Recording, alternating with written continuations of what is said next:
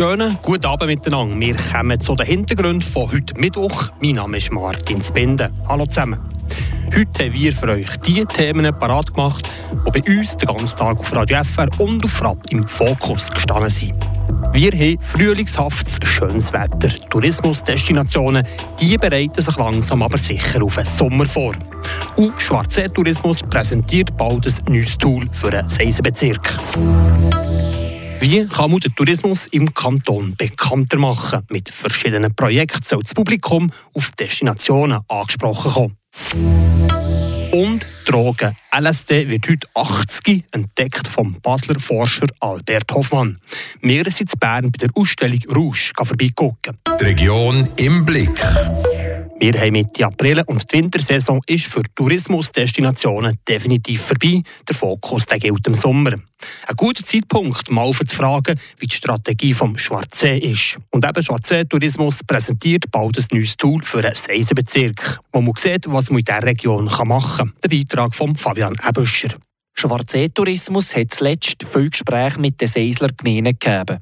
Aus diesen Gesprächen ist ein neues Tourismus-Tool entstanden, seit der Geschäftsführer der RW Loper, die sogenannte Seisler-Karte. Dass wir eine komplette Karte machen mit allen POIs drauf, also alle Angebote, die eigentlich drin oder einmal, ich sage jetzt mal pro Gemeinde ein paar Angebote rauspicken und das äh, auf eine Karte packen. Im ersten Wurf sicher äh, nicht digital, aber im zweiten Wurf sicher eine digitale Karte, die auch interaktiv funktioniert, wo sich der Gast dort auch kann, ja, zurechtfinden was er im ganzen Seisenbezirk findet. Der Gast sieht dort drauf die Umrisse vom Seisenbezirk. Dort drauf sieht er verschiedene Angebote. Das sind die POIs, die Points of Interest, die er sieht, wo, wo er weiss, was er zum Beispiel in Bösingen unten bei Funpark steht darauf ersichtlich, wie zu Dödingen Solarschiffe ersichtlich wird sein.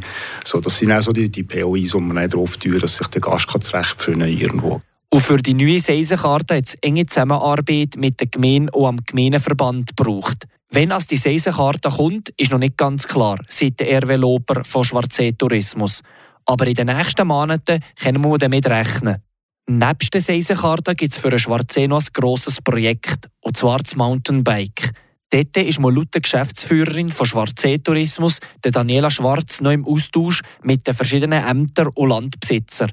Dieser Prozess dauert noch bis nächstes Jahr. Und bis dann gibt es noch viele Gespräche und auch noch ein bisschen Überzeugungsarbeit, sagt Daniela Schwarz. Oder rede ich nicht vom einem Gespräch, zwei Gesprächen, da hocken wir vielleicht drei, vier Mal zusammen. Würden Sie Bedenken da, wo Sie natürlich uns wie äußern. Und wir probieren wirklich, die Bedenken ernst zu nehmen, ihnen Lösungen zu präsentieren und bis jetzt immer sagen, dass das äh, gut läuft. Weil die Mountainbike-Strecke hat für den Schwarzsee-Tourismus eine grosse Bedeutung. Mountainbike-Tourismus hat ein sehr grosses Potenzial. Wir haben wirklich ideale Voraussetzungen, gerade mit dem Gebiet vom Gantrisch her. Die sind dort äh, auch mit ein paar Routen sehr gut vertreten. Also die Verbindung vom Gantrisch zu uns in Schwarzsee, nein, Richtung Jun, Richtung Charme. Also für einen Mountainbiker eigentlich gerade das äh, schönste Träumchen.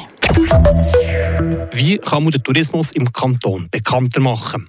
Diese Frage stellen sich wohl Schwarze und Morden an jeden Tag. Mit verschiedenen Projekten zum Beispiel soll das Publikum auf Destinationen angesprochen kommen. Was zum Morden so ansteht in den nächsten Wochen und Monaten, das weiss Fabian Ebüscher.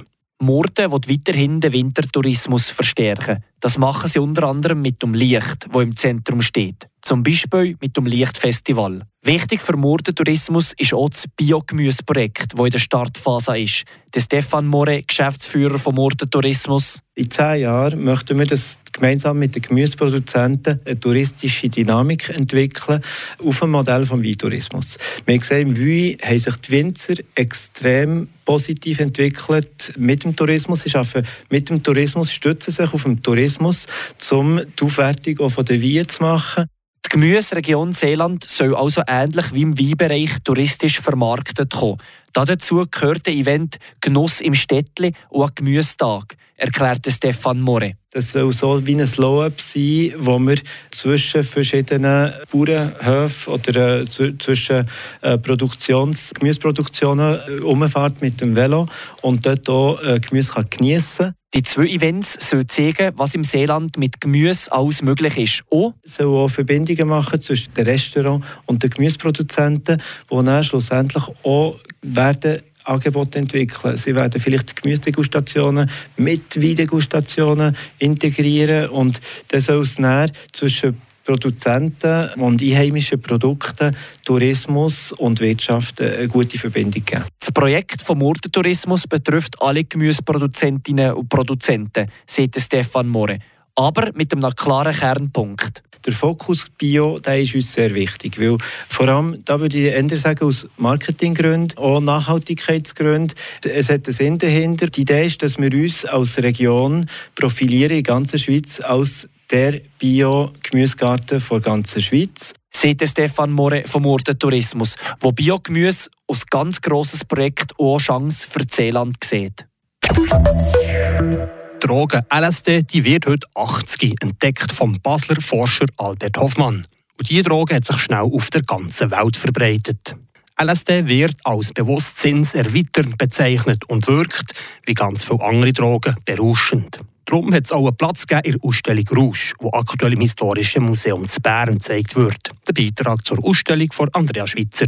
Vielleicht habt ihr früher selber Drogen genommen, gekifft oder zu viel Alkohol getrunken. Aber wie geht ihr vor, wenn ihr Kinder habt und die über Drogen aufklären wollt? Nicht ganz so eine einfache Sache. Das hat auch der Kreator von Expo Rausch, der Simon Haller, müssen feststellen. Ich bin daran eher gescheitert an dieser Aufklärung. Einfach mal ist es ein komplexes Thema. Und wenn Kinder jugendlich sind, junge Erwachsene, sind sie vielleicht nicht wahnsinnig interessiert, mit den Eltern lange Diskussionen darüber zu führen.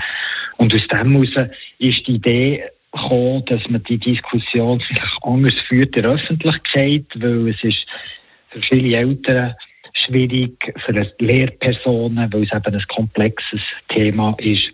Und genau darum hat Simon Haller die Ausstellung entworfen. Natürlich nicht ganz alleine.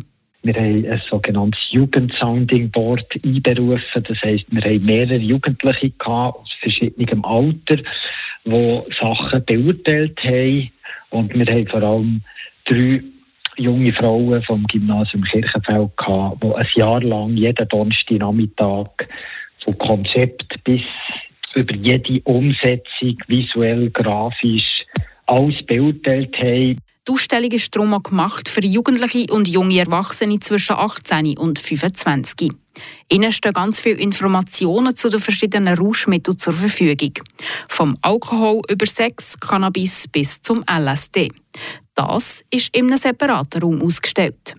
Wir haben verschiedene Erzählräume in der Ausstellung. Und das ist im Raum Künstliches Paradies. Und wie der Name sagt, geht es dort um Substanzen, die entwickelt wurden. Und in vielen Fällen ist es so, dass aus einem Medikament eine Droge geworden ist. Und da ist LSD einfach äh, das bekannteste. Genauso bekannt ist auch die Erfindungsgeschichte von Albert Hoffmann, der bei seinem ersten Trip auf dem Velo gehockt ist. Und die Geschichte von Albert Hoffmann, die haben wir natürlich kennt. Und der Thomas Moll, der Daniel Düsentrieb bei unserem Team, hat gefunden, die Velofahrt die lässt sich umsetzen. Und so ist das eigentlich zustande gekommen. Sagt der Simon Haller. Aber auch Alkohol und Nikotin ist ein grosser und wichtiger Teil der Ausstellung. Es kennt wahrscheinlich kein anderes westeuropäisches Land so eine lasche Gesetzgebung, was zum Beispiel den Tabak betrifft, Nikotinprodukte.